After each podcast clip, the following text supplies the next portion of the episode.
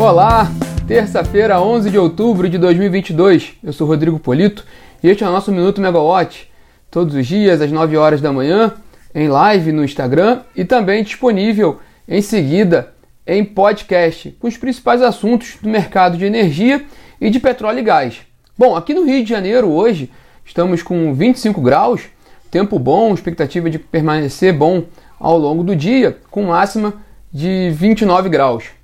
Hoje nós vamos falar sobre a reunião, da, a reunião ordinária da diretoria da ANEEL de terça-feira, principalmente com destaque para a revisão tarifária da Light. Vamos falar sobre a inflação de setembro, que acabou de sair, o IPCA de setembro, e sobre, também considerando preços de energia, e sobre a liquidação no mercado de curto prazo de julho, da, perdão, de agosto, da CCE. Bom, começando pela ANEL, é, um dos destaques da reunião de hoje é o julgamento de recursos movidos pela Ambar Energia e pela Carpower Chip com relação a térmicas do leilão eh, emergencial de outubro do ano passado, são recursos relativos a marcos do edital do leilão.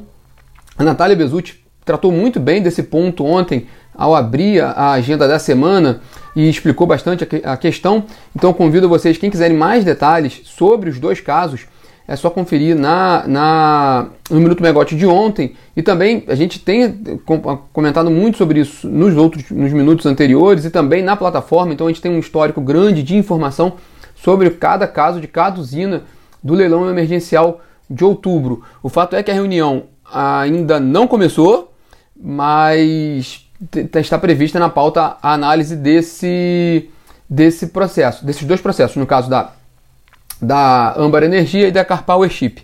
É, atualizando rapidamente a reunião aqui, nesse momento só tem um processo retirado de pauta, mas não, não diz respeito ao caso das duas empresas. É, mas os diretores da ANEL hoje também devem decidir sobre a revisão tarifária extraordinária da Light, no âmbito da Lei 14.385 desse ano, aquela que tratou da devolução dos créditos de PIS COFINS para o consumidor. Mas na verdade o que está em decisão hoje é a abertura de consulta pública sobre esse processo para discutir a revisão tarifária da Light. Então não haveria hoje uma decisão sobre, de fato, a revisão tarifária. Haveria o que, o que os diretores devem decidir hoje é se vão abrir a consulta pública, provavelmente vão abrir a consulta pública para, para discutir esse assunto. A consulta pública deve ficar aberta entre 13 de outubro e 28 de novembro.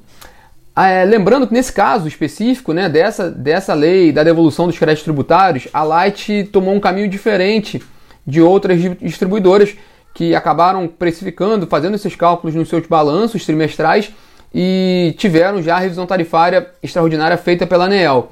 A Light não, a Light entrou na justiça, é, ela, ela teve um entendimento diferente do que, foi, do que foi aprovado na lei, e na justiça ela pediu liminar também para a retirada do caso dela na revisão tarifária extraordinária que houve em julho e exigindo pelo menos uma consulta pública para que a empresa possa debater esse assunto com, com a sociedade.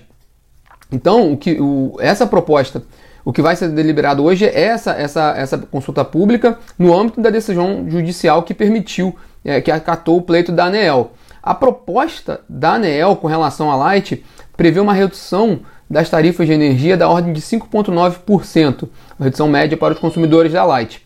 É, a Light alegou que, que ela buscou a justiça para garantir a manutenção dos procedimentos previstos na legislação com a necessária consulta pública. Inclusive, no, a, a Light reforça que esse caso tem um, um, um risco de desequilíbrio econômico-financeiro para a concessão e por isso sim é importante essa consulta pública. É, a Light não é uma, uma, uma, empresa qualquer, né? ela atua na região metropolitana do Rio de Janeiro, que é uma espécie de caixa de ressonância do que acontece no país, e ela tem 4,2 milhões de clientes, isso é quase 5% do total de consumidores do país, e em termos de mercado de energia, ela responde por pouco mais de 5% do mercado brasileiro. Bom, ontem, nessa, nessa correria toda com relação à revisão tarifária da Light, o, o diretor, o relator, o diretor Elvio Guerra antecipou ontem seu voto eletronicamente, já com essa indicação da redução de 5,9% das tarifas.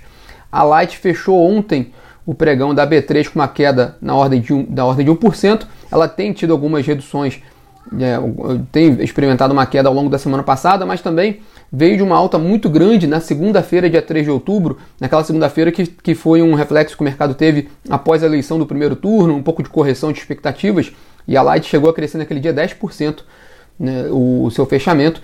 Em seguida, ela teve algumas quedas. Por falar em Light, a companhia anunciou ontem a mudança, uma mudança na administração da empresa. Carlos Vinícius de Sarroris, que era um dos conselheiros, um dos integrantes do conselho de administração da companhia, ele é, pediu exoneração do cargo porque ele, ele vai assumir, ele foi, foi aceito para a diretoria da Light. Ele vai substituir Carla Ferreira Medrado, que deixou a companhia, e o Carlos Vinícius assume agora uma das diretorias da Light. Lembrando que ele foi diretor-presidente da Conlurb, empresa de limpeza urbana do Rio de Janeiro, e diretor-presidente da Alanza Invepar, que administra a linha amarela, uma, uma importante rota viária no Rio de Janeiro. É, fechando a, a reunião da ANEL, também tem uma discussão importante sobre contratação de reserva de capacidade e outros assuntos. É, eu estou olhando aqui, ainda não teve início a reunião e até agora, de fato, a única informação, o único processo retirado de pauta é um processo específico de uma, de uma PCH, um recurso. E ao longo do dia, claro, a gente vai, vai atualizando vocês a cada decisão que houver na reunião da, da ANEEL, tanto pela plataforma megawatt.energy quanto pelo aplicativo. O segundo assunto importante do dia é o IPCA. Acabou de sair o IPCA de setembro pelo IBGE, a inflação oficial do país. É uma redução de 0,29%, foi a terceira redução seguida, quer dizer, terceiro mês seguido de deflação oficial. No acumulado dos últimos 12 meses, a inflação passou agora saindo de 8,73% para 7,17%, reduzindo bem. Lembrando que mais no, no ali no prime, na primeira metade do ano a gente estava sofrendo ali com, com inflação de dois dígitos e com tendência de elevação. Com relação ao IPCA de setembro, esse que acabou de sair, que está fresquinho, tem um dado que está bem em linha com o que a gente tem visto recentemente e bem explicado, que foi a queda no preço dos combustíveis, que caiu 8,5% agora em setembro, mais uma queda, e ele vem refletindo essas reduções de preços de combustíveis dado, é, aplicadas pela Petrobras. O que surpreendeu um pouquinho foi a energia elétrica que não recuou, que ela tem, tá, estava recuando, principalmente por causa daquela por causa da, da, da, da, Lei 14.385, da, da devolução dos créditos tributários, e por causa também da bandeira verde. Mas agora ela subiu 0,78% a, a, o preço da energia no IPCA de, de setembro, após uma queda de 1,27% no IPCA de agosto. É, o IBGE tem uma, mostra um pouco uma, uma explicação com relação a alguns reajustes tarifários, mas o fato é que de fato é, a, a energia subiu nesse IPCA de setembro. É, lembrando que ontem saiu o relatório Focus do Banco Central com as expectativas dos bancos e a expectativa para o IPCA, a inflação oficial do país, é de agora passou de 5,74% para 5,71%, a previsão de IPCA para esse ano como um todo. E para 2023 a previsão de inflação é de 5%.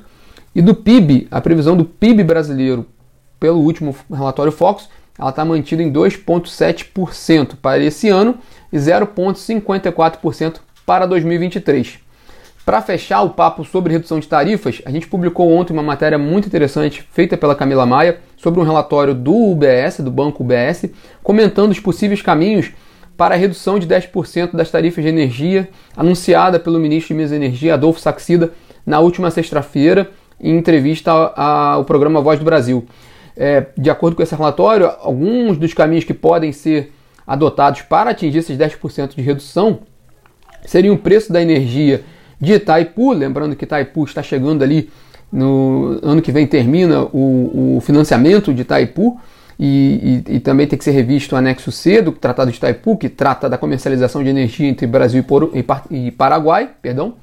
O relatório também indica aportes do Tesouro na CDE, na conta de desenvolvimento energético, como uma das saídas para reduzir o preço da energia, e também antecipação da, renova da renovação de concessões de usinas que vencem nos próximos anos. É, só um paralelo, né? lembrando que lá em setembro de 2012 houve um anúncio de 20% de redução nas tarifas por meio de, de revisão das concessões. É só um, uma cautela, que é, é bom ter uma cautela em anúncios como esse e, que não seja feita uma, uma, uma, mexida muito brusca no setor, como a gente observou lá em setembro de 2012 que a meta era ter 20%, então fazer tudo que for possível para chegar nos 20%, e aí foi feita uma revisão tarifária antecipada e onerosa que foi considerada meio foi considerada caótica por especialistas do setor. A gente inclusive tem um material extenso na Megawatt explicando como é que foi a MP 579.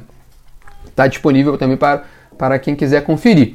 É, e lembrando também que a gente está a um mês daquele prazo dado pelo ministro Adolfo Saxida para fechar ali 10 projetos de leis de marcos legais para os mercados de energia, petróleo e gás e mineração.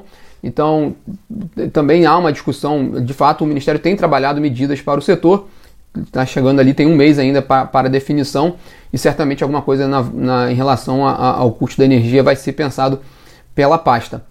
E hoje também tem o crédito da liquidação do mercado de curto prazo de agosto na Câmara de Comercialização de Energia Elétrica, CCE.